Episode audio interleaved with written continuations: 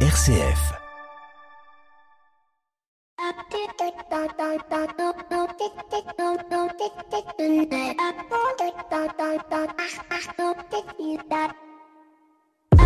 Bonjour à toutes et à tous. Pour beaucoup, les vacances sont synonymes de repos, d'une relation aux personnes et au temps qui est différente.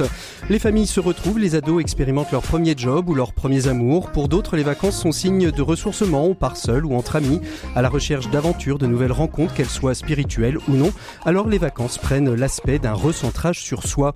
Cette vision des vacances est la vision idyllique, mais sommes-nous vraiment capables de nous déconnecter, de lâcher prise avec le quotidien de notre vie? Au-delà de lâcher notre téléphone portable, nos notre ordinateur, sommes-nous aussi capables de lâcher nos collaborateurs?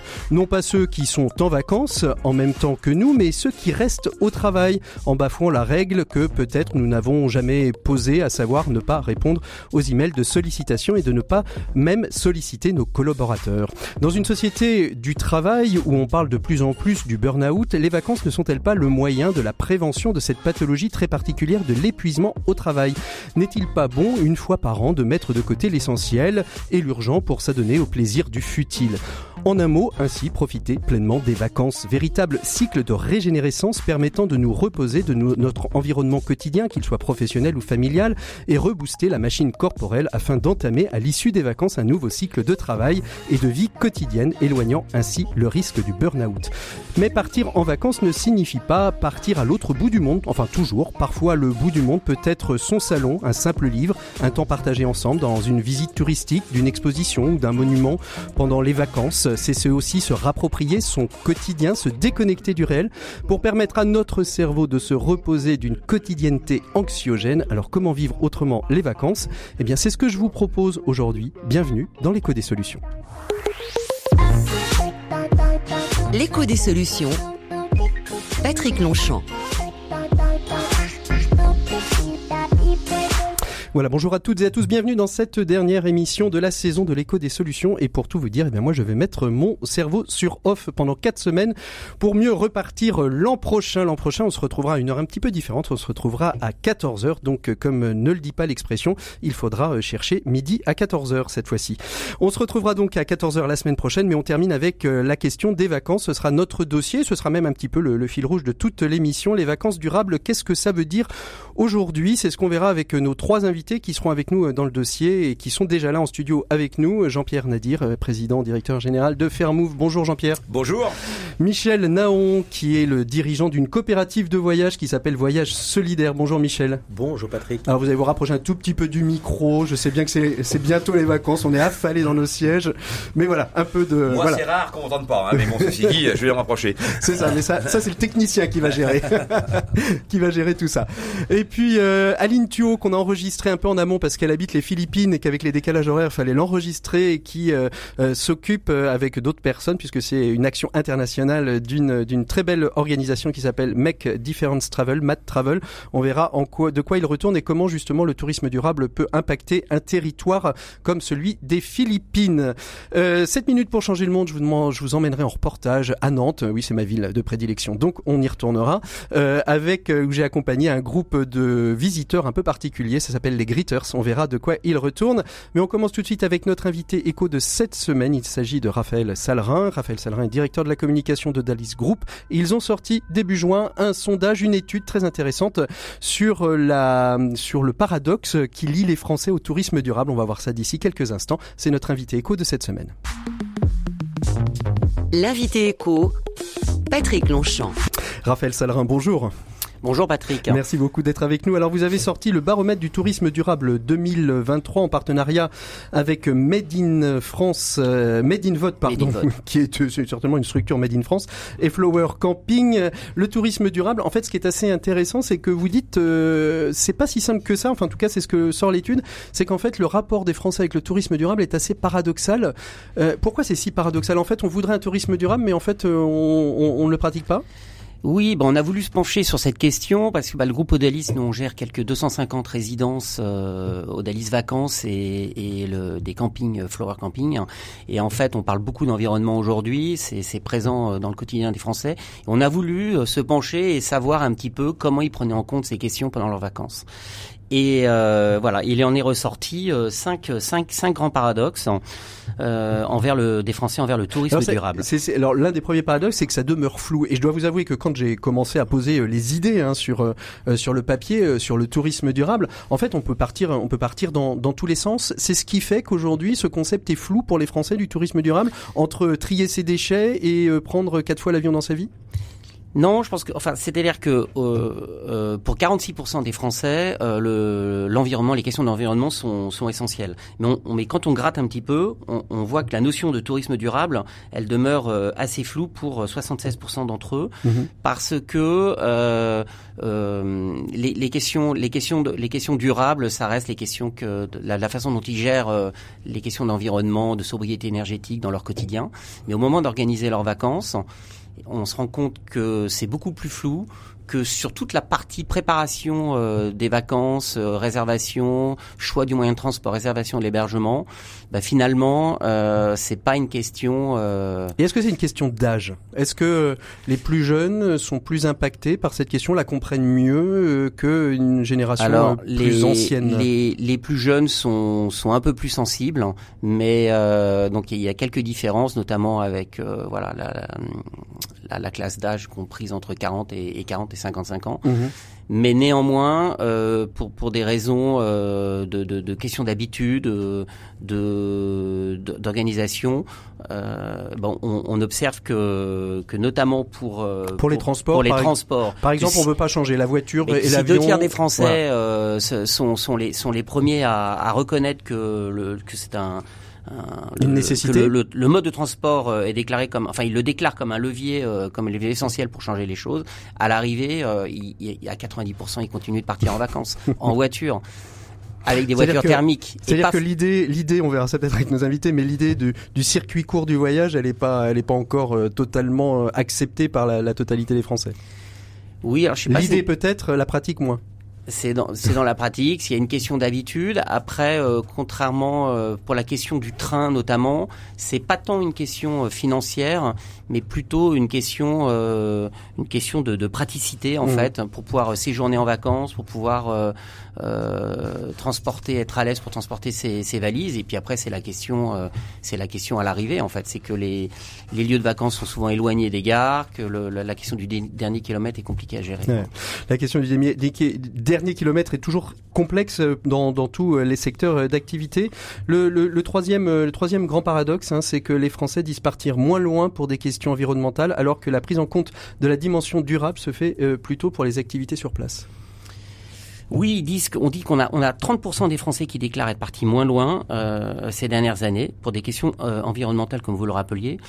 Euh, la prise en compte de cette dimension durable dans leurs vacances se réalise plutôt une fois arrivés sur place. Ça, c'est un Mhm. des grands enseignements de cette étude. Et ce, principalement via leur choix d'activité, Mhm. puisque pour près de 60% des, des répondants, euh, voilà, c'est- beaucoup plus beaucoup plus important que le que le mode de déplacement euh, Mhm. adopté une fois sur Et, place. et- et est-ce que euh, ils adoptent euh, des, des attitudes différentes euh, durant les vacances que durant l'année sur la question euh, sur la question environnementale, sur l'attention qu'ils peuvent avoir, euh, en, en particulier sur les sites touristiques, hein, et on pourra peut-être en reparler avec avec nos invités. Mais aujourd'hui, la, la grande question, c'est la surpopulation des sites touristiques. Est-ce qu'ils font plus attention euh, au papier, sur le tri, euh, sur l'attention aux populations, etc. Je dirais que, in fine, un des enseignements de, de cette étude, c'est que les Français sont ni plus ni moins sensibles à, la, à la préservation de l'environnement durant leurs vacances que le reste de l'année, en fait. Pour Mhm. 7, 7 répondants sur 10 affirment être aussi sensibles à cette question que, que tout au long de l'année. Et, euh, et, et finalement, euh, dans, dans, les, dans, les, dans les attitudes et les actions et les gestes euh, adoptés pendant les vacances, ils sont assez les mêmes que, que le reste de l'année hein, pour euh, tout ce qui concerne les gestes éco-responsables. Donc ils sont à 75%, ils vont éteindre la lumière en quittant une pièce. euh, ils ont un, un souci sur le tri, la, la, la diminution de, de, de la production de déchets. Euh, après, où il y a un, un gros effort qui est fait, c'est euh, une volonté de soutenir l'économie locale, de privilégier le circuit court, de faire vivre les acteurs du tourisme local pour, euh, Mhm. pour aller découvrir le patrimoine. Euh, bah, c'est toujours mieux que de rester enfermé dans sa chambre d'hôtel à côté de la piscine. Hein. Sinon, à quoi ça sert de se déplacer? Mais il y en a, il y en a qui aiment. Hein. Il y en a, c'est, c'est un moyen de vider, comme je disais dans, dans l'édito, ça permet de, de, de, remettre à zéro, à zéro le, le, l'autre, l'autre, l'autre question qui, qui, se pose, c'est le cinquième paradoxe. Hein, c'est euh, euh, comment on fait pour défendre un, un tourisme plus durable? Là, je pense que les, les professionnels du tourisme euh, et, et, notamment les, les hébergeurs, s'ils sont perçus comme euh, comme, comme légitimes euh, et, et, mobilisés pour défendre toute la question du tourisme durable, leur, leurs actions sont clairement, en tout cas leurs actions en faveur de l'environnement sont mmh. clairement jugées comme insuffisamment mises en avant. Il y a, il y a, il y a un défaut d'information. Euh, je, je, pense des, des, vacanciers quand ils, quand ils préparent leur séjour, quand ils vont sur les sites pour Donc là, là, là, identifier les engagements. Ouais, là, ce que vous voulez dire, c'est qu'en fait, c'est un peu la, la, faute des pouvoirs publics qui mettent pas euh, suffisamment en valeur euh, des indications pour euh, passer sur leur site des vacances durables, c'est ça?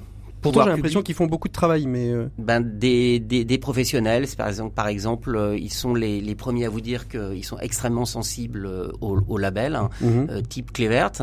Mais dans les faits, si vous leur demandez de citer un seul label, 95% de, des, des, personnes sondées dans, dans cette étude Made in Vote sont dans la capacité de, de même pouvoir. Pas, même pas le pavillon bleu sur sur les plages. Ben non, même non, pas ça. Non, non. Pourtant, c'est celui dont on entend le plus parler dans les médias, puisque en plus de la température des plages, maintenant on vous, on vous géolocalise les, les, les, les, pavillons bleus. Quelles sont les pistes, euh, et on terminera avec ça, quelles sont les pistes, les solutions aujourd'hui à, à, engager euh, pour euh, justement mettre les Français sur les rails d'un tourisme plus durable, en tout cas dans leur manière de l'appréhender?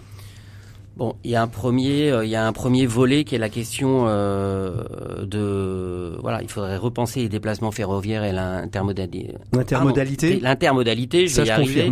voilà, donc euh, je, je, pense que afin d'inciter les Français à, à, privilégier plus largement le, le, le, train pour partir en vacances, il y a plusieurs pistes d'action. En tout cas, il y en a trois. Il y a réaménager euh, les rames pour permettre aux familles de voyager plus confortablement avec leurs valises et vélos. Mmh. Ça peut, paraître, peut paraître simple, simple, mais, mais, tomber sous le sens. Mais mmh. en tout cas, c'est c'est remonté assez fortement. Mettre en place des navettes euh, type bus électrique, euh, vélo cargo, assurant le transfert des vacanciers entre la gare et, et le lieu des vacances. Mmh. C'est toujours la question du dernier du, kilomètre, dernier kilomètre exactement. Mais également mieux sensibiliser les voyageurs sur l'impact carbone de leur déplacement selon le les modes de transport euh, mmh. choisis. Mmh. Voilà. Donc certains sites commencent à le faire.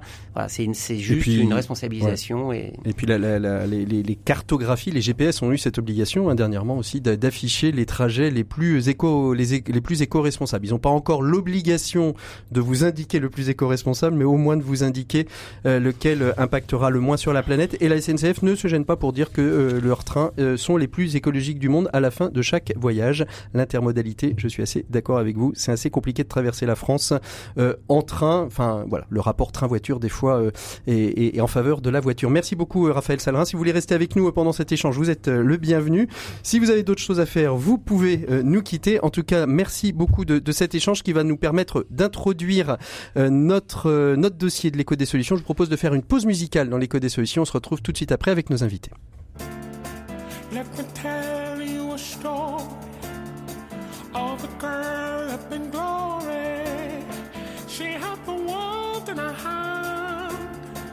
Even Hades was a.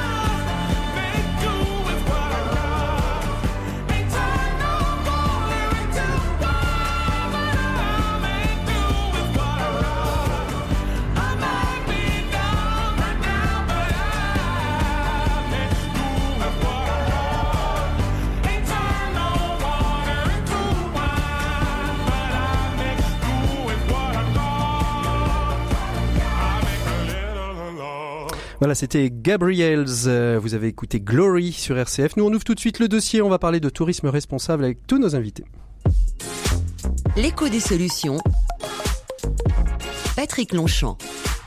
Voilà, dernier dossier de l'écho des solutions de cette semaine. On va évoquer la question du tourisme, euh, du tourisme responsable. Le tourisme responsable, c'est large. On l'a dit avec Raphaël Salrin il y a, il y a quelques, quelques secondes. Hein, c'est plein de paradoxes. Euh, qu'est-ce que c'est qu'un tourisme responsable? Alors nous, on a souhaité l'orienter plutôt euh, sur un tourisme responsable vers l'ailleurs. C'est-à-dire quand on prend un avion quatre fois dans sa vie, on verra avec Jean-Pierre Nadir si c'est raisonnable ou pas. comment aujourd'hui aussi les États, les gouvernements qui accueillent des touristes autres que la France prennent en compte cette notion de, responsabilité touristique. Nous, en France, on essaye d'y faire attention, en tout cas, mais est-ce que les pays qui accueillent en masse des tourismes ont cette même attitude que nous, on peut avoir? C'est ce qu'on verra aussi avec euh, Aline Thuot, que nous avons enregistré il y a quelques minutes avant le début euh, de, cette émission. Euh, je vais commencer avec l'un ou l'autre. D'abord, Jean-Pierre, Michel Naon, vous avez entendu cette étude. Qu'est-ce qui vous, vous marque? Est-ce que ça vous semble cohérent par rapport à ce que vous, vous percevez? Percevez en tant que voyagiste coopératif et en tant que voyagiste, euh, on ne veut pas dire alternatif, mais différenciant. Alternatif, euh, responsable. Rapprochez-vous un peu du micro, Jean-Pierre. Si on veut effectivement donc euh, donner une définition, moi je pense que d'abord il faut redonner une définition du tourisme responsable parce que depuis tout à l'heure tu dis on ne sait pas ce que c'est. Donc en fait si on ne sait pas ce que c'est, donc évidemment ça commence ça commence mal. C'est-à-dire que là on est dans la phrase de Camus, donc à mal nommer les choses, donc on accroît les malheurs du monde. Et donc le tourisme responsable c'est très simple, c'est réconcilier les enjeux de la planète, des populations locales et des touristes.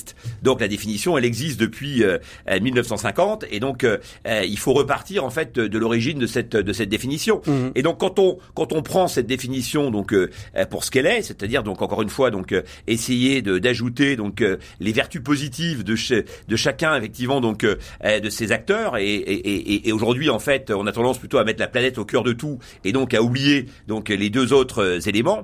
Et dès qu'on est en fait dans une logique déséquilibrée, eh bien on a on a on a on a on accroît, je pense, là encore les euh, les malheurs du monde. Et donc, pour revenir à la transition avec ce qui a été dit euh, précédemment, c'est clair qu'aujourd'hui, donc euh, il y a y a une déficience d'information, puisque même vous, un journaliste émérite, donc le plus fort de sa génération, connaissiez pas bien la définition du sujet. Et donc évidemment, si si non mais c'est important parce que ça veut dire que les gens ne savent pas pour répondre à la question posée. C'est-à-dire que quand on interroge les gens pour leur dire pour vous le tourisme responsable c'est quoi, ben ils te disent bah dis-moi toi d'abord ce que c'est et ensuite je verrai si je peux effectivement donc tu vois m'adapter à la situation. Mm. Donc, notre, notre mission à tous, et après je parle la parole à Michel, parce que là c'est juste une introduction, notre mission à tous, c'est évidemment donc euh, de donner les clés des, de l'information qui va permettre aux gens de devenir des touristes responsables, parce que le tourisme responsable commence par des touristes responsabilisés. Michel, alors rapprochez-vous du micro aussi. Ah, euh, la, la, définition est difficile. Il y a tellement de définitions, il y a tellement surtout le moyen. Jean-Pierre dit qu'il y en a une et vous vous dites qu'il y en a plusieurs. Mais oui, bien sûr. Parce que durable, il y en a plusieurs. Mais, mais la, la définition du tourisme responsable, il n'y en a qu'une seule. Après, chacun peut dire, moi j'ai une variante, etc. Il y a une, il y a une notion officielle euh, donnée depuis 1950 par l'Organisation mondiale du tourisme, et c'est là dont il faut partir. chacun peut dire euh, tel tel mot, il y a une acception qui est un peu différente, etc. Mais là, on n'est pas dans la philo. On est effectivement dans la définition. Donc il y en a qu'une. il y en a qu'une. Bon, Michel. je conteste déjà d'entrée ce que dit Michel. Voilà. J je, je m'étonnais d'ailleurs à Michel tout de suite. Je, ne sais même pas si j'allais pouvoir finir la première phrase et effectivement, je n'ai pas eu la possibilité de terminer la première Donc, phrase. Michel, Michel, je vous laisse la parole. Il y, a plusieurs définitions, non, non pas définition en tant que lexical, mais définition en termes d'appropriation. Qu'est-ce mm. que je fais pour rendre mon voyage durable? Qu'est-ce que je fais pour rendre mon voyage responsable? Mm. La vraie question est là. C'est comment est-ce que je peux traduire en, en par des faits réels, par des actes, ce que je pense et ce que je pense faire? Quelle est ma position? Est-ce que ce qu'on me demande n'est pas trop important par rapport à ce que je suis, par rapport à ce que je fais On renvoie à la question est-ce que je prends l'avion Est-ce que je prends la voiture ou est-ce que je prends le train? Je regarde le prix que ça me coûte mmh. et je me pose ensuite les bonnes questions. Mmh. La fin du monde contre la fin du mois. Tout le monde se pose la même question combien ça coûte Combien ça va réaliser Est-ce que c'est pratique Est-ce que c'est tranquille mmh. Est-ce que je vais pas passer la moitié de mon voyage si je veux partir une semaine Est-ce que je vais pas passer la moitié de mon voyage à, simplement sur la partie transport? Ça, c'est des questions qu'il faut se poser.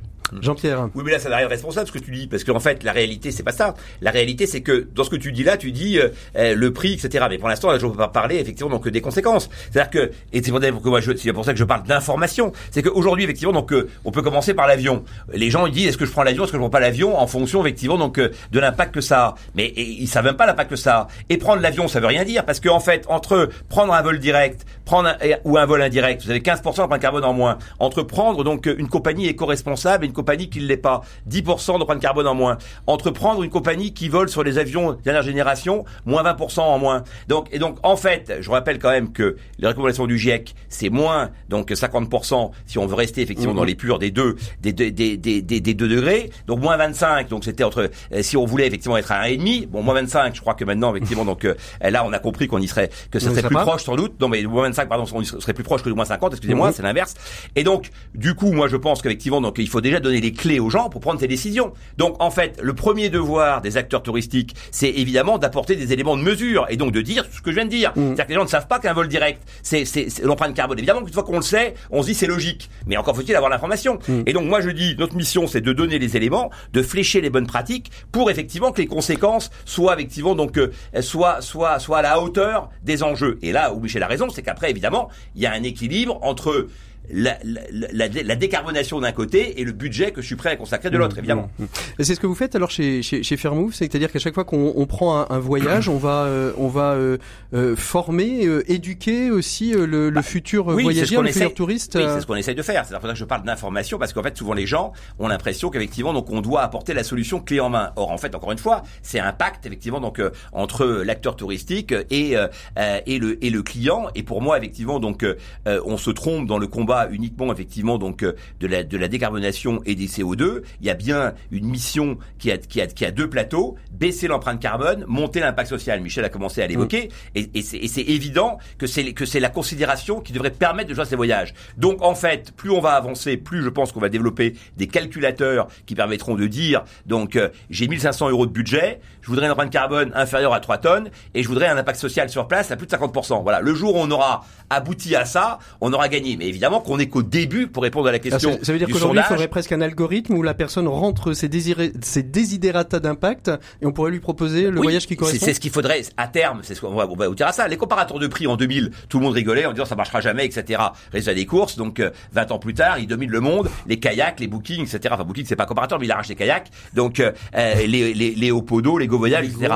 Voilà. Et donc qui sont des agences de voyage Opodo et Go Voyage. Oui. Qui sont, pas des comparateurs. Non, non, mais qui ont racheté les Ligo. Alors si tu veux, je peux, je peux développer mon propos. donc ils ont acheté un comparateur et tous effectivement ont les comparateurs comme pendant que Tu tapes dans Google et Google lui-même a développé son comparateur. Avec Flight. Eh bien moi, mm. je pense que demain, alors demain c'est quand? Là, ça c'est pas la réponse, mais je pense qu'à terme, voilà, pour rester prudent, donc on, on, va développer des calculateurs qui permettront effectivement d'appréhender les choses comme ça. Quand les gens effectivement, donc on leur dit, il faudra pas plus de 2 tonnes par individu et par an, donc d'empreinte carbone, alors qu'on est à 10,6, mm. c'est irréaliste, c'est réalisable, mm. puisque déjà les services publics c'est 2 tonnes dans le calcul. Donc de toute façon, tu ne peux pas descendre donc euh, aussi bas. Et je pense que quand on va trop loin et qu'on est anxiogène, alors on déresponsabilise, on arrive au, résultat inverse, on déresponsabilise les gens. Donc moi je suis pour responsabiliser les gens, pour leur donner toutes les clés pour prendre leurs décisions. Michel, euh, Michel Laon, euh, vous, vous, euh, une coopérative de voyage, ça veut dire quoi? Parce que donc on parlait de, de, ces de ces voyages responsables. Coopérative de voyage, ça veut dire que tous les acteurs sont partie prenante du résultat et du voyage? Oui, en fait, on a associé au sein d'une coopérative, donc mhm. une société, des, des, acteurs locaux, donc des producteurs, des agences de voyage, qui trouvaient que finalement, peut-être que la meilleure manière de répondre à, au tourisme de masse, c'était justement de proposer du tourisme responsable. Mhm. Ils travaillent déjà pour la plupart avec des tours opérateurs qui leur demandent bien évidemment de serrer les prix, de proposer des, des, des solutions les plus en rapport avec la, la, la, partie tourisme de masse. Et eux, justement, ce qu'ils ont envie de faire depuis très nombreuses années, c'est d'abord protéger l'écosystème dans lequel ils sont, mhm. c'est-à-dire travailler sur leur destination, hein, c'est pas délocalisable, et faire en sorte de pouvoir proposer des offres beaucoup plus alternatives, beaucoup plus en rapport avec l'environnement, la, la culture locale, le patrimoine qui est effectivement très important et qu'on a tendance mm. à oublier, notamment par euh, le principe de la culturation, et puis également tout, le, tout l'enjeu, tous les enjeux économiques, sociétaux qui viennent se greffer dessus. Mm. Euh, dire qu'on veut protéger les communautés locales aujourd'hui, ça veut rien dire. Ce qu'il faut vraiment faire, c'est comment est-ce que je peux leur permettre de vivre plus décemment? Comment est-ce que je peux faire en sorte que 95% comment vous faites quand vous vous, vous concevez vous-même un voyage ou c'est eux qui conçoivent des voyages et vous les mettez à euh, disposition sur une plateforme Comment ça se passe capitaine, on propose nous des voyages qui ont été préalablement réalisés par nos producteurs locaux. Et dans le même temps, on propose effectivement aux clients de faire des demandes sur des voyages en tenant compte d'un certain nombre de paramètres. L'avantage, c'est que disait à l'instant. L'avantage, c'est que le, le, client est en relation mm. directe avec le, le partenaire local, euh, qui va bien évidemment prendre en compte ce qui a été demandé par le client, mais également l'amender, le revérifier, le corriger, le modérer d'une certaine manière par rapport aux intérêts touristiques qui auraient mm. peut-être été oubliés, par rapport à des saisonnalités, par rapport à tout un ensemble de, de, de, réflexions qui peuvent se faire. Jean-Pierre, vous voulez réagir peut-être Moi, je voudrais, dire que je voudrais apporter une précision. Je pense que dans la discussion, là, il y a un chaînon manquant, c'est de rappeler en fait l'utilité du tourisme, parce que finalement, si on pouvait donc euh, sauver le monde en, en, arrêtant le tourisme. Moi, je suis, je dis banco avec Michel, on arrête tout de suite. C'est-à-dire que enfin, on a quand même vu pendant le Covid qu'il y a un certain nombre de pays qui ont plongé économiquement bah, parce qu'il n'y avait pas eu de tourisme. et il y a même des gens, et, et, et ça, ça renvoie effectivement à, à, fin du mois, à fin du monde, c'est qu'il y a même pire. Il y a fin FAIM et fin du jour. C'est que aujourd'hui, il y a 3 milliards de gens qui vivent avec moins de 2 dollars par jour. Ces gens-là, allez leur expliquer votre politique plastique, zéro plastique, ils s'en battent les rouleaux. Parce que eux, leur problème, effectivement, donc c'est que le soir, ils savent pas comment ils vont, ils vont, ils vont, ils vont se nourrir. Et c'est, et c'est pas des blagues. Pendant un an, dans ces pays, effectivement, donc euh, je prends l'exemple concret, République dominicaine, les types ils touchaient 10 dollars par mois. Mmh. Donc qu'est-ce que vous voulez? Comment ces gens ça a duré un an? Bon, ils ont réouvert très vite parce que sinon effectivement donc de toute façon c'était l'insurrection. Bon, et aujourd'hui dans les hôtels, vous avez 20% de gens qui sont même pas payés, qui sont payés au pourboire et à qui on dit écoute pépère, tu vas faire tu vas gagner ta pitance. Donc tu vois en portant les bagages etc. Oh t'es es un gars malin, tu, tu aurais bien réussir à te faire 10 dollars de pourboire. Et donc le gars toute la journée il a que ça en tête. Comment voulez-vous effectivement donc euh, quand il y a un pan de l'humanité qui sait même pas comment il va se nourrir le soir, comment voulez-vous effectivement les réconcilier avec les fameux enjeux qu'on a évoqués tout à l'heure. Mmh. Et donc, pour qu'on réussisse cette mission de sauver, non pas le monde qui sauvera tout seul, mais l'humanité, et de créer un monde apaisé, alors il faut évidemment que tout le monde soit embarqué dans la même dynamique, et pour ça, l'impact social à destination est fondamental. Voilà. Alors justement, comment vous, euh, chez Fermo, vous prenez en compte euh, cette, euh, ce, ce package? Comment vous, vous réfléchissez à un voyage En quoi, en quoi vous êtes On, l'a vu avec Michel. Hein, il y a cette notion de partenariat, de coopérative. Donc tout le monde est associé à l'intérieur de la réussite ou de la non réussite des voyages, et c'est ce qui crée une sorte de, de solidarité entre les acteurs. Comment vous, chez Fermo, vous constituez, vous construisez un voyage que vous désignez comme éco-responsable? Bah, Déjà, donc premier premier axe, donc on, on, a bien évoqué le transport, donc évidemment, et donc je vais pas revenir dessus. Deuxième, et donc nous, on, encore une fois, on indique bien le vol direct, etc., donc les, des, vols plus chers, en expliquant effectivement donc l'impact, l'impact CO2. Et par exemple, on a deuxième deuxième élément, on considère qu'on prend l'avion moins souvent, donc on reste plus longtemps. Donc nous, on refuse de vendre du court séjour sur les destinations donc long courrier. L'île Maurice, par exemple, vous tapez dans notre moteur de recherche 5 nuits, on vous répond qu'on n'a pas de réponse et que nous, on commence à 6 et on explique pourquoi. On pourrait me dire, mais si c'est pas beaucoup, si parce que tout le marché s'est structuré autour de 5 nuits pour sortir des prix. Parce que le monde du tourisme, on l'a pas encore dit, c'est construit autour d'une seule variable, le prix. Depuis 30 ans, les acteurs touristiques ne savent faire qu'une chose, c'est mettre des prix. Mmh. Et maintenant, c'est même pire que tout, c'est qu'ils savent même plus mettre des prix, ils mettent des réductions. Moins 70, moins 65. Et donc, toi, quand t'as payé donc euh, à moins 40, tu te dis, je suis un couillon, puisque il y a des gens qui ont payé moins 70. c'est la même chose chez, chez les avionnistes. Et donc, c'est hein, très, ben, le voyage, au sens large. C'est-à-dire que le yield management et cette variable d'ajustement, qui au départ était une variable d'ajustement, est devenu, en fait, le cœur du réacteur. Et qui a gagné? Les ventes privées, les last minutes, etc. Et donc, aujourd'hui, en fait, t'achètes plus un voyage, t'achètes un prix. Et remettre le produit au cœur de la réflexion, c'est déjà un enjeu extrêmement compliqué. Parce qu'en fait, on avait perdu complètement de vue cette notion-là. Donc, nous, on remet le produit au cœur, et le produit, c'est quoi? C'est l'hébergement. Ça a été tout à l'heure, donc, évoqué sur la partie sondage. Et donc, nous, on a, on prend les plus grands labels, on a 140 critères, qui intègre effectivement donc l'écologie, l'éthique et l'immersion, c'est-à-dire les écosystèmes à destination. Je pourrais après développer un certain nombre de critères qui sont très intéressants, mais les hébergeurs aujourd'hui sont au cœur de ces modèles de réinvention. Tout à l'heure, il a été dit, il faut réenchanter le territoire pour répartir effectivement donc les gens de manière effectivement donc plus large. Par exemple, en France, c'est un de nos grands enjeux, c'est-à-dire qu'on concentre tout le monde au même endroit. Il faut réenchanter, mais pour réenchanter, il faut qu'il y qu'il y ait des hébergeurs. Or, les hébergeurs, ils se mettent souvent tous au même endroit parce que c'est là qu'il y a les touristes. Et donc en fait, tu tournes un peu en rond. Donc aujourd'hui, les hébergeurs sont au cœur de ces modèles de réinvention et ces nouveaux modèles d'hébergement tiennent compte de l'éco-bâti, euh, du retraitement des eaux grises, mais aussi des buffets à 80% produits localement, des buffets avec euh, une volonté de zéro déchet et puis effectivement donc d'abondance et de profusion où on balance tout à la poubelle. Donc euh, ensuite, le 80% de local, c'est extrêmement important parce que ça a un enjeu aussi sur l'empreinte carbone des importations. Bien hein, En moyenne, un produit fait 3000 km avant d'arriver dans ton assiette. Bah, s'il est produit localement, si tu veux, c'est autant d'empreinte carbone effectivement en moins. Les produits de et saison une et une économie locale. Les qui produits de saison et évidemment, on en arrive au développement de l'économie locale. Je rappelle que pour les pays en voie de, dits en voie de développement, qui, qui sont en voie de développement depuis, depuis 50 ans, donc il serait temps qu'ils se développent. On les appelle émergents maintenant. Ouais, manifestement, si tu veux, ça n'a pas marché. Bon, euh, en tous les cas, pour ces pays, pour ces pour ces pays-là, quelles sont, quelles sont les possibilités donc d'emploi? Mhm. L'agriculture, c'est 40% d'emplois en moins dans le monde sur les 30 dernières années. Pourquoi? Parce que les pays occidentaux prennent tout grâce effectivement donc à la mécanisation. Le, le manufacturier, c'est les Chinois qui ont tout piqué et maintenant on fait tout avec des machines. Donc globalement, effectivement, donc les pays dits émergents ont plus beaucoup effectivement de solutions. Alors que le tourisme peut être effectivement donc cette variable.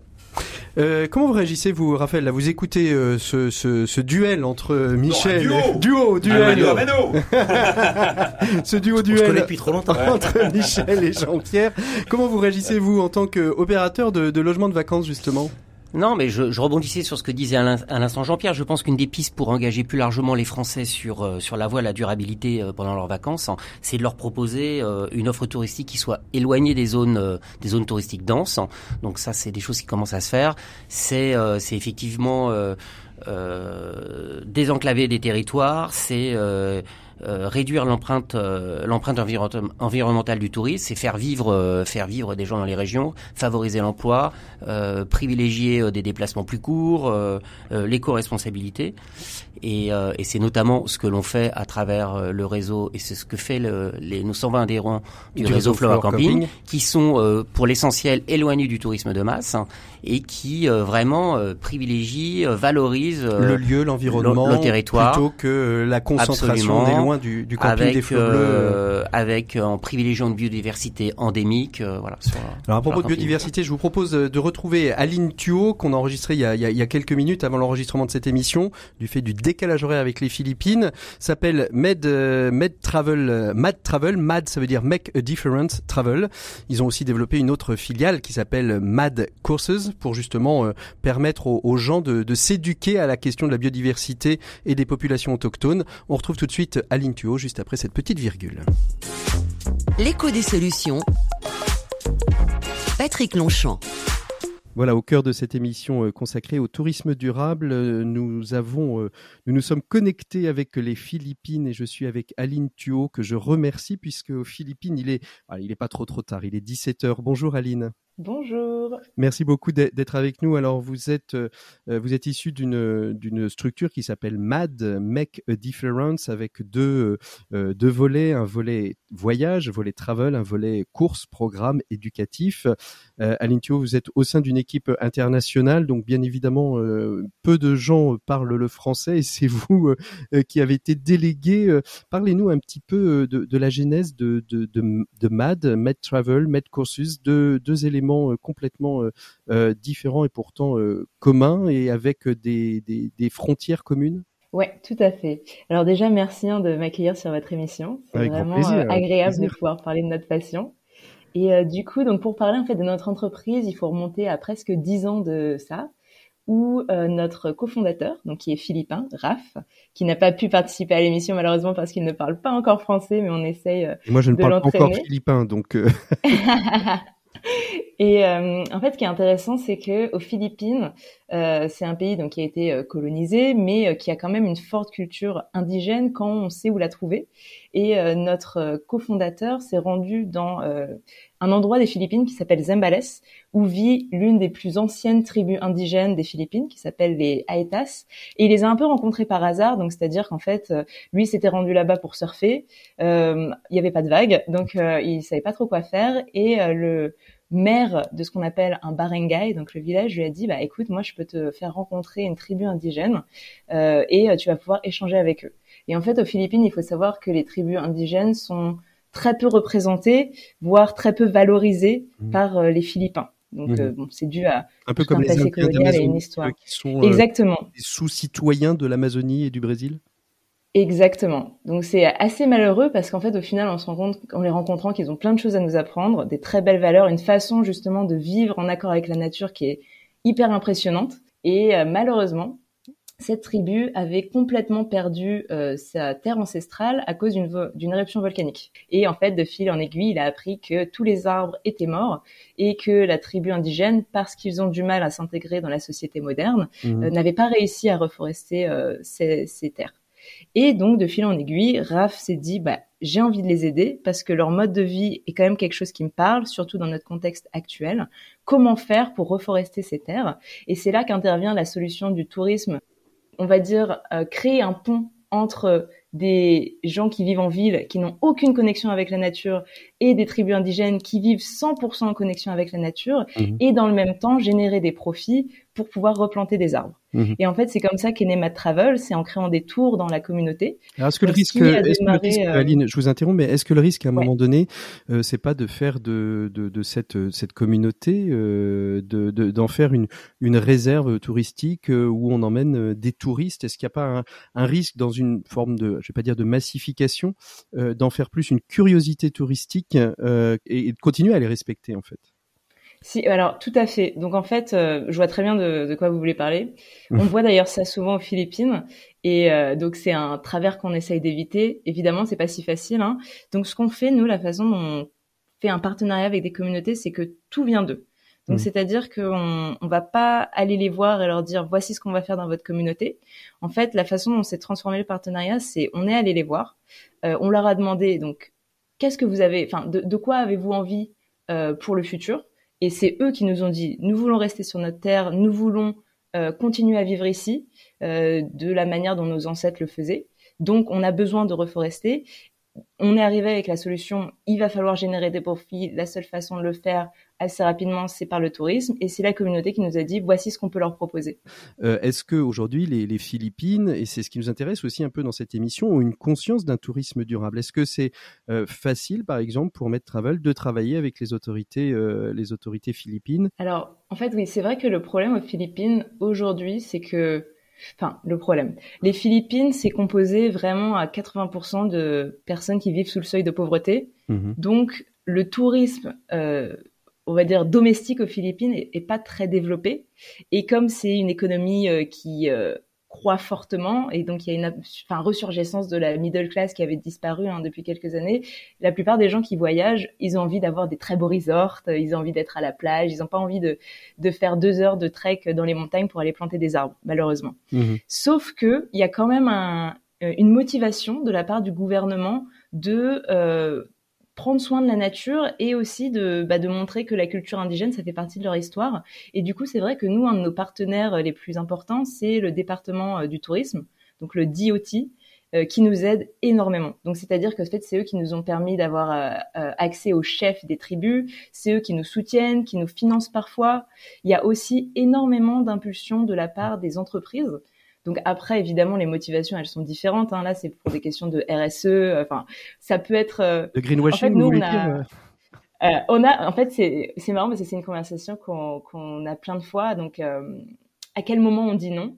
Ouais. et, et, et parfois c'est dur de refuser parce qu'en fait, nous derrière, on sait que cet impact, c'est sur des personnes avec qui on travaille depuis dix ans, qu'on considère comme nos amis, euh, qui vont les aider dans leur vie quotidienne. Mmh. Euh, et parfois, c'est difficile en fait de refuser. la euh, politique des, du, du, moindre mal, c'est-à-dire c'est pas c'est pas idéal, mais ça va pas forcément à l'encontre de quelque chose de totalement mauvais, donc on y va quand même. Après, on a des on a des politiques qui essayent de quand même protéger la façon dont ils vont utiliser les projets. Donc, c'est-à-dire que euh, pour certains euh, acteurs et pour certaines activités, on dit non. Mmh euh, surtout d'ailleurs sur la partie éducation, parce qu'en fait sur la partie travel, c'est vrai que c'est quand même beaucoup de la reforestation, mmh donc c'est très concret.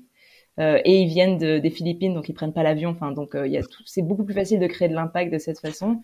Mais ouais, on essaie quand même de, faire attention. Mais c'est vrai que c'est difficile de se dire bon bah si je dis non, bah, je sais très bien que Gabriel ou euh, Do Young ou euh, Ateusna, bah, ils vont ils vont pas avoir d'argent en fin de en fin de mois. Alors depuis la, la, la création de Med Travel, vous en êtes tous Les objectifs sont remplis, euh, ça se reforeste bien. Il y a encore beaucoup de travail? Il y a encore énormément de travail, mais alors ça serait. Euh, je peux vous envoyer des, des photos après hein, pour vous montrer. C'est quand même impressionnant. absolument, oui. Ah, trop bien. Ok. je peux même vous envoyer une vidéo? Et en fait, c'est impressionnant de voir à quel point avant c'était des montagnes désertiques et en euh, allez 8-9 ans. Euh, les montagnes sont vertes, mhm. mais évidemment, on est très très loin des objectifs parce qu'en fait, nous, c'est un projet sur euh, plus d'une quinzaine d'années. Mhm. Donc, c'est vraiment du long terme. En plus de ça, on a eu un problème de feu de forêt mhm. l'année dernière, donc il y a quand même détruit quelques hectares qu'on avait plantés. Donc, c'est des années de travaux qui fait partent en fumée. Euh, mais bon, ça fait partie du jeu, hein, on, on, continue. Mais euh, donc pour vous dire, nous on a 4000 hectares à reforester. 140 familles à aider à travers ce projet et, euh, et aujourd'hui c'est environ 3 millions d'arbres à planter. Donc Alors, ça avance. Ça avance, mais c'est c'est lent. Alors très bien. Et qui sont qui sont vos clients aujourd'hui Comment vous les comment vous les adressez et, et qui sont et qui sont-ils et quelles démarches font-ils quand ils viennent? Alors pour Mad Travel, pendant très longtemps, on était focalisé sur du B2C, donc c'est-à-dire qu'on avait des clients qui venaient euh, des Philippines, voire de l'autre côté du monde. Donc ça, c'était aussi une problématique, hein, le, le fait que euh, on crée énormément de carbone, mais que notre projet ce soit la réforestation. Il y avait une sorte de mmh. paradoxe. Et en fait, après euh, la Covid, on a totalement arrêté d'avoir des visiteurs qui venaient de l'autre bout du monde. Donc le tourisme était au, point zéro. Et du coup, on s'est beaucoup plus focalisé sur euh, les entreprises aux Philippines, avec qui on pouvait avoir beaucoup plus d'impact parce qu'ils ont des très gros budgets. Ils ont quand même cette volonté de sensibiliser leurs employés euh, assez euh, problématique de reforester les Philippines, notamment, qui ont quand même perdu 90% de leur forêt mhm. euh, et qui est un pays qui souffre énormément de catastrophes naturelles. Donc euh, il y a une vraie problématique en fait de résilience climatique qui passe par la reforestation et énormément aussi les euh, universités et écoles aux Philippines. Mhm. Donc il y a un souhait d'éduquer la jeunesse pour que eux-mêmes en fait prennent conscience des problématiques de leur pays et deviennent acteurs du changement. Et en fait, ces marchés-là, au final, on les retrouve sur le marché de l'éducation aussi, mais qui lui s'ouvre à l'international puisque comme euh, on évite d'avoir des gens qui voyagent, on peut se permettre du coup d'aller toucher des études, enfin des, enfin d'aller euh, démarcher des entreprises euh, aux États-Unis, mhm. des universités en France, des écoles en Australie, etc. Mais le principe reste le même. Juste, juste pour terminer, si on veut vous aider, qu'est-ce que l'on peut faire pour vous, nous, depuis depuis la France, depuis nos canapés, justement? Alors moi, je dirais une donation pour planter des arbres. C'est le plus facile. Il suffit de contacter Matt Travel et sur le site, vous pouvez juste donner de l'argent. Et en fait, ce qui se passe, c'est que cet argent, il est utilisé directement dans la communauté. Donc, ça va mhm. payer la graine et ça va payer aussi l'entretien de l'arbre, parce que c'est quelque chose qu'on oublie souvent. Un arbre, c'est 200 euh, pesos. Euh, alors, je peux calculer vite fait en, en euros. Alors, hop. On sort les calculatrices. Ouais. C'est pas vraiment très cher, c'est environ euh, moins de 5 euros. Moins de 5 euros, donc euh, allez, on va dire euh, pour 10 euros, on peut planter à peu près deux arbres aux Philippines dans cette communauté. Eh bien écoutez, on, peut, on peut vous retrouver bien évidemment sur votre site internet, un hein, Travel en un seul mot org, il me semble. Merci beaucoup Aline Thuot euh, d'avoir euh, pris un petit moment euh, pour nous éclairer justement sur ce qu'est le tourisme durable aux Philippines et ce que vous faites avec votre organisation. Et nous, on continue tout de suite avec nos invités qui sont encore en plateau. Ils n'ont pas fui, ils vous ont écouté de manière attentive. Allez, merci beaucoup Aline Thuot, à très bientôt, au revoir. Merci Patrick, au revoir. L'écho des solutions, RCF. Bon, Michel, euh, Michel Hamon, euh, comment comment vous réagissez? À ce que dit Aline Est-ce que ça correspond un petit peu à votre manière euh, manière de voir de voir les choses, vous en tant que, que voyagiste solidaire et coopératif, comme vous dites? alors, Rapprochez-vous du micro, c'est toujours mieux. Alors, il faudra dire Michel Naon, pas Michel Hamon, parce que c'est Benoît Hamon, Michel Naon. On s'est mis d'accord comme ça. Euh, oui, oui, c'est extrêmement intéressant. C'est globalement ce que font d'ailleurs mm. la plupart de nos partenaires locaux. Euh, J'étais euh, assez récemment au, Panama où notre partenaire soutient également des communautés mm. locales et travaille justement pour des gens qui n'ont ni l'agriculture, ni l'industrie, ni les services pour mm. pouvoir euh, trouver des modes de vie. Ce qui est intéressant, et si on sort un peu du terme tourisme durable, tourisme durable, c'est en fait essayer de réparer pendant des années et des années ce que nous avons fait, les, les impacts environnementaux et autres du tourisme. On est aujourd'hui sur une nouvelle génération qui est la, la, la notion de tourisme régénératif. C'est-à-dire qu'est-ce que je peux apporter de plus? Et on peut apporter de plus de deux manières. Soit sur place, effectivement, mmh. euh, ça a été le cas du tourisme solidaire pendant des années et des années. Je viens repeindre une école, je viens euh, aider à construire un puits. Ça, c'est fini. Je veux dire, euh, aujourd'hui, il faut ouvrir au maximum les possibilités. Et, et le vrai mot, c'est aujourd'hui l'accessibilité. Rendre l'offre du voyage équitable, l'offre du voyage solidaire, responsable, alternatif, appelez-le comme vous voulez, accessible à tout le monde. Mmh. Donner la possibilité à chacun de le faire. Nous, on a choisi une voie. Euh, elle est euh, euh, justement accessible, égalitaire. Tout le monde peut le faire, tout le monde peut le pratiquer, quelle que soit sa destination. Et quel que soit son budget aussi, parce que c'est vrai que le, le, voyage à, loin, entre guillemets, est, est, quand même souvent coûteux. C'est-à-dire que c'est pas ouvert à toutes les populations. Vous, vous disiez, Jean-Pierre, tout, tout, à fait justement que on achetait souvent le prix, mais parce qu'il y a aussi des populations plus faibles financièrement. C'est ce qui a posé, c'est ce qui a posé le véritable problème du voyage solidaire de l'époque, où justement entre un voyage en en Tunisie à 299 francs de Mm. l'époque ou 299 euros aujourd'hui, et un voyage dit alternatif et autres où on dé- dépassait de toute façon les 2000 euros, les gens se posaient pas la question. Effectivement, si c'est pour passer une semaine de vacances avec ses enfants, autant les garder en bonne santé, en vie tant qu'à faire si on évite un certain nombre de destinations, et c'est effectivement préférable. Nous, on, on s'est posé la question d'une mani- manière différente. Comment est-ce qu'on peut rendre le voyage solidaire, le voyage responsable, accessible au plus grand nombre? Et notre choix a été de travailler sur la notion de solidarité, sur la notion de caritatif. Il y a aujourd'hui des associations qui méritent et qui ont besoin d'être soutenues, d'être euh, Oui, de faire de- appel à de- des ouais. contributions. Et aujourd'hui, elles ont besoin donc justement de le faire. Et notre principe, c'est de dire vous partez où vous voulez, c'est votre choix, c'est vos vacances. Nous, on va essayer sur chacune de vos destinations de vous guider sur un meilleur voyage, mais surtout, on va vous donner la possibilité, dans le cadre de votre voyage, de soutenir une association, qu'elle soit sur votre destination, qu'elle soit en France ou qu'elle soit dans une autre destination. Pour nous, c'est Mhm. Pas coche, important. en fait, un peu comme le micro-don aujourd'hui euh, dans les, dans les C'est- magasins, on coche et, et vous donnez un pourcentage. Qui suis-je moi pour décider à quel endroit les gens doivent partir en vacances Mhm. et qui suis-je pour savoir un quelles sont leurs priorités sur le sur le sur le chiffre d'affaires que vous reversez, un pourcentage sur le voyage. euh, C'est d'une mais alors, extrêmement basique. simple, c'est 10% sur le montant des prestations Voilà. terrestres. Comme ça, c'est clair. Ça correspond globalement à ce que le client va économiser en termes de coûts de distribution, Mhm. promotion et autres, puisque de toute façon, ça profite directement à l'association. Mhm. Et c'est surtout reversé directement à l'association caritative. Et c'est le client qui choisit son association. Euh, Jean-Pierre Nadir, pendant qu'on écoutait Aline Tuo, vous, vous avez fait une remarque que j'ai trouvée intéressante. Faut pas confondre, et vous, vous le faites chez Fairmove, c'est-à-dire vous replantez aussi des arbres qui vous coûtent, euh, vous me disiez à peu près 2 euros. Il faut pas, il faut pas, il faut pas confondre compensation carbone. Mm -hmm et, euh, Absorption. et absorption carbone parce que c'est oui. complètement différent Oui. euh, l'un de l'autre. Et, Bah, et- l'un partage- est plus du greenwashing et l'autre est une action. Oui, enfin, moi je pense que souvent on est toujours le, le greenwasher ou le greenwasher de quelqu'un. Et donc, si tu veux, donc euh, moi, je, je, je ne, ça ne m'impressionne plus beaucoup, effectivement, donc que tous ceux qui nous traitent de, de green, de, de- de- qui, nous, qui nous traitent de greenwashing, puisque de toute façon, effectivement, donc euh, par essence, donc tant que t'es pas à zéro, donc tu peux être suspect. Euh, donc, euh, moi, ce qui m'intéresse, en fait, c'est les solutions. Et donc, Mhm. c'est de dire, on part effectivement d'un point donné et comment on fait pour améliorer, donc, euh, euh, pour améliorer l'existant. Et donc, ce qui a été dit, donc, euh, assez brillamment, donc, euh, par, euh, par Aline. Euh, c'est, c'est qu'effectivement, les arbres, l'arbre, c'est la vie, et qu'aujourd'hui, effectivement, donc, bon nombre de destinations pâtissent effectivement du fait de ne plus avoir de végétation.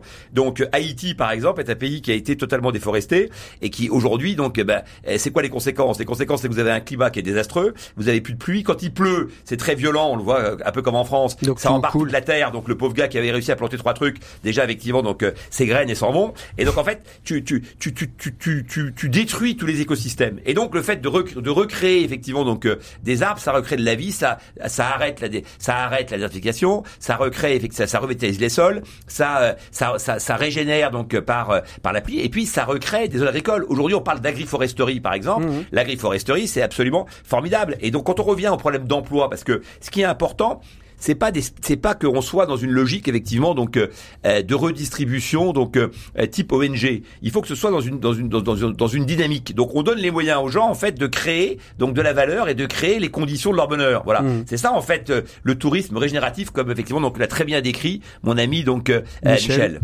Alors, juste très très rapidement, parce qu'on arrive au terme, on a encore une petite rubrique qui sont nos- nos- notre reportage des 7 minutes pour changer le monde. Si vous aviez euh, un levier à actionner, Michel, ce serait lequel? L'accessibilité. L'accessibilité. partout, euh, dès qu'on a la possibilité, enfin aujourd'hui- donner la possibilité à chacun de faire un voyage qui a du sens, c'est extrêmement simple. Il y a soit la solution effectivement de l'information, la, la ça, solution ce de l'absorption Jean-Pierre. et autres, Jean-Pierre. Euh, moi, je pense être d'une certaine manière euh, sur, sur une autre voie, l'accessibilité, le don, la solidarité. Pour vous, Jean-Pierre? Bah, pour moi, effectivement, donc c'est, c'est, il faut additionner toutes les qualités et toutes les valeurs. Donc, euh, à l'évidence, donc pour moi, donc euh, évidemment, donc euh, l'information, euh, la, la, la, la capacité donc à, à prendre encore une fois donc les bonnes décisions et pas à considérer que c'est tout ou rien. Encore une fois, je reviens donc à l'aérien. Il y a Mhm. plusieurs types d'aériens. Il faut pas jeter le bébé avec euh, avec l'eau du bain. Il faut toujours avoir en tête que sur place on engage effectivement donc un certain nombre euh, d'acteurs d'acteurs locaux que pour eux effectivement c'est une bénédiction et qu'il faut absolument effectivement donc on puisse développer le tourisme dans cette logique de redistribution et non plus comme ça a pu être le cas à une époque de prédation. Merci beaucoup à tous, à tous, euh, que ce soit vous, Raphaël, Jean-Pierre, Michel et Aline, qui étaient avec nous depuis les Philippines, d'avoir été présents dans cette émission. On continue tout de suite avec notre reportage. On va marcher avec les Gritters dans la ville de Nantes. L'écho des solutions. Reportage. J'ai un grand Ouais, plan, oui. Alors là, on est, on est ici, euh, on est place Gralin. Donc on voit qu'on a une ligne verte sur mon plan et on la retrouve au sol. Anne, euh, Anne Guittard, vous êtes donc euh, Gritters, vous êtes vice-présidente de l'association nantaise, hein, c'est ça? Oui, c'est ça. Alors euh, justement, les Gritters à Nantes, ça a 10 ans, mais euh, l'idée des Gritters n'est pas née à Nantes. L'idée Gritters, elle est née à New York euh, dans les années 80. Donc là, Lynn, j'ai encore oublié son nom de famille, Lynn euh, était une New-Yorkaise qui en avait assez euh, que les visites de New York se fassent toutes dans les mêmes coins standardisés, le MUMA, Manhattan. euh, et elle qui habitait, je crois, dans le Bronx ou à Brooklyn. Ouais, Brooklyn, Bronx. Elle habitait un de ces quartiers et elle disait, mais moi, voilà, mon quartier, il a une vie, il vaut le coup d'être euh, d'être visité. Bah, si le- les gens de l'office officiel du tourisme ne s'en occupent pas, moi je m'en occuper, je vais euh, faire des visites euh, à ma façon.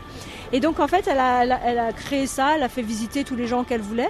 Et petit à petit, euh, ça, ça s'est su. D'autres gens se sont rejoints, se sont joints à elle.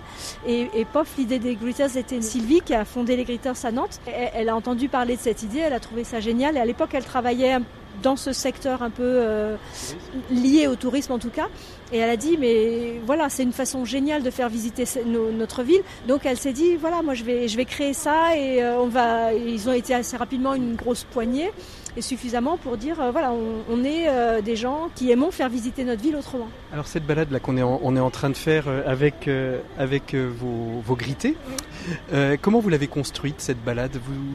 Oui, je, je pense qu'ils avaient no- coché la case visite insolite sur le questionnaire. Et à partir de là, j'ai construit ma balade dans un quartier où on, on- on trouvait à la fois de l'ancien, du moderne, de l'insolite, du vert, le fleuve. Ah, on part, on part par où là? On part vers le cours Cambronne qui est juste derrière nous par rapport à la cigale.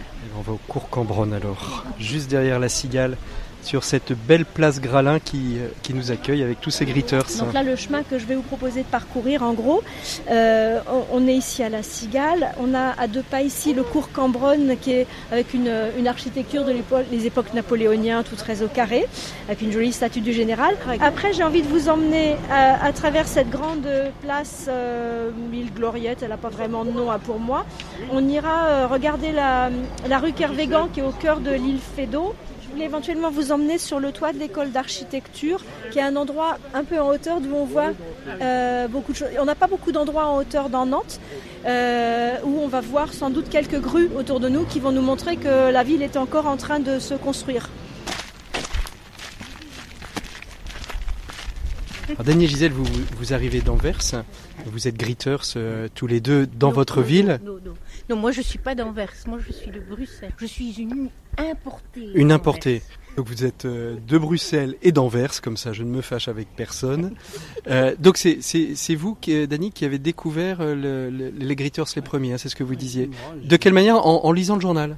J'ai, c'était deux ans maintenant que j'ai, à un moment donné, je l'ai lu dans le journal, un article dans le journal sur les Gritters. euh, mais ils ont organisé un meeting et j'ai dit, bon, ça m'intéresse. Je suis allé. On était, à ce moment-là, une vingtaine de personnes qui sont intéressées pour. Vous avez fait combien de visites avec, euh, avec, des, grit- Oh, avec je des, personnes qui ont fait appel aux gritters Je crois, pour moi, personnellement, je suis à une, je crois, un peu, jusqu'à maintenant, une vingtaine de, de visites. Alors vous, vous faites vous aussi maintenant des visites euh, par des gritters quand vous voyagez à l'étranger. C'est un changement total de mode, de manière de, de visiter une ville? D'abord, c'est plus facile. Et deuxièmement, et c'est ce que je trouve maintenant aussi, c'est que si tu vas suivre des guides normaux, professionnels, ils te font montrer tous les trucs, toutes les choses classiques, les châteaux, les églises, ta, ta, ta. Ça, c'est quelque chose que tu peux faire quelque part toi-même aussi. C'est ce que je cherche. C'est ce que j'essaie aussi de donner les gens qui viennent visiter Anvers. Et, et vous, Gisèle, vous êtes devenue une adepte des, des gritters aussi Vous, vous Oui, faites des balades euh, avec Dany Vous les faites ensemble tous les deux J'en ai fait deux ou trois, mais chaque fois que l'on voyage, comme il a dit, on regarde, ah, il y a un Gritters là, on va, comment, on va demander. Comme ça, on voit, comme il a dit, autre chose que les, les grands classiques qu'on peut trouver facilement dans, dans le Michelin. quoi. Allez, on continue la balade. Alors, pourquoi je vous emmène ici On est où là d'ailleurs On est, alors, on est à l'arrière de la médiathèque, la médiathèque principale de Nantes. Vous devinez à travers les, vitres là, vous devinez des, euh, des bouquins, des espaces de lecture. Et moi, je voulais vous emmener voir ce petit bout de jardin là. On dirait pas comme ça, mais c'est un petit jardin. Ça s'appelle un jardin partagé. C'est des habitants du quartier qui se sont appropriés ce qui était au départ juste un square et un, et un canicite, pour le dire joliment, un endroit à crotte de chien. Et, et voilà, ça s'appelle maintenant, ils en ont fait un jardin collectif, le papotager. Et dès qu'on rentre ici, on a envie de se poser. Il y a des petits bancs, certains à l'ombre. Il y a des jeux pour les enfants. Et les gens ont fait pousser des, herbes, des légumes, des fleurs. vous avez une jeune disciple avec vous euh, aujourd'hui. Euh, qu'est-ce que vous, vous, avez envie de lui faire passer euh, Cette visite, elle est faite pour l'initier à quoi? À la manière d'être, à la manière de faire, de construire ses programmes? Alors je lui ai montré mon petit programme que j'avais mis sur papier avant qu'on commence la visite et qu'on rencontre nos grités du jour. elle a surtout, je pense, si elle veut être griteuse, c'est parce qu'elle a une ouverture d'esprit. Euh, et à partir de là, euh, aujourd'hui, je sens que elle et, et, Axel sont prêts, Alex, sont prêts à suivre la visite. Un grid, ça se construit comme ça. Il y a une partie qu'on prépare, plus ou moins selon le gritteur d'ailleurs, et puis une partie où on se laisse de la place pour l'improvisation une fois qu'on est sur place en fonction du temps qu'il fait. Aujourd'hui, il fait tellement chaud qu'on va pas passer des heures euh, au soleil en train de regarder des bâtiments voilà. Donc euh, on, adapte. Euh, puis si on dit, on, parle de quelque chose en regardant un monument, par exemple, et on se dit, ah oui, mais tiens, il faut aussi que je vous emmène là, et on va faire un petit détour. Ce qui fait que le, le grid, au départ, on s'est dit, bon, si on fait tout sans s'arrêter, on en a peut-être pour deux heures. On, laisse une place à, l'imprévu et à l'imprévisible Oui, c'est ça. Voilà. Et c'est ça qui en fait euh, quelque chose d'unique à chaque fois. Vous qui vous initiez aujourd'hui à, à cette démarche, comment vous avez trouvé la piste des Gritters euh, au départ, c'est parce que j'ai une amie qui le fait déjà depuis euh, un ou deux ans. Et donc, euh, elle m'a proposé de venir à cet anniversaire, les 10 ans des Gritters, qui s'est tenu dimanche, là. Et ben, je me suis inscrite parce que hum, ça me tente de faire visiter Nantes. Qu'est-ce que vous trouvez intéressant dans la démarche des Gritters, au-delà de simplement faire euh, visiter euh, la ville? D'être un tout petit groupe comme ça, c'est bien parce qu'on a à prendre aussi, vous voyez, par exemple, des gens qui peuvent parler de, leur ville. Euh, on peut aussi choisir de faire une visite adaptée. on pourrait presque proposer différents types de visites en fonction de ce que les gens veulent voir. Ça permet nous aussi de découvrir des fois des choses si on prépare les, les sorties parce qu'il y a tellement de choses à voir. Mhm. Peut-être de laisser moins de liberté aux, aux gritters lui-même. Enfin, vrai dire, je ne sais pas encore très bien comment ça marche. En tout cas, bonne continuation à vous, bonne, euh, bon, bon grit, bonne balade vous à Anvers. Anne, bonne balade vous euh, à travers la ville avec euh, Gisèle, Dany et puis vos, vos, formés, ceux qui sont en train de se former. et puis moi je vous souhaite à tous une belle balade et à bientôt. Merci. À bientôt. Au revoir. Au revoir. RCF, l'écho des solutions. Voilà, merci beaucoup à tous nos invités d'avoir été présents dans cette émission. On se retrouve, nous, la semaine, l'année prochaine sur RCF. Il sera aux alentours de 14h euh, l'année prochaine. On sera le 9 septembre 2023. On se retrouvera avec euh, tous nos invités, nos chroniqueurs préférés pour euh, l'écho des solutions. Je vous souhaite à toutes et à tous un très, très bel été à l'écoute d'RCF. Vous pouvez nous retrouver en podcast tout l'été. Alors surtout, n'hésitez pas. Nous, on sera très heureux de vous accompagner. À très bientôt. Au revoir. Bel été. Yeah.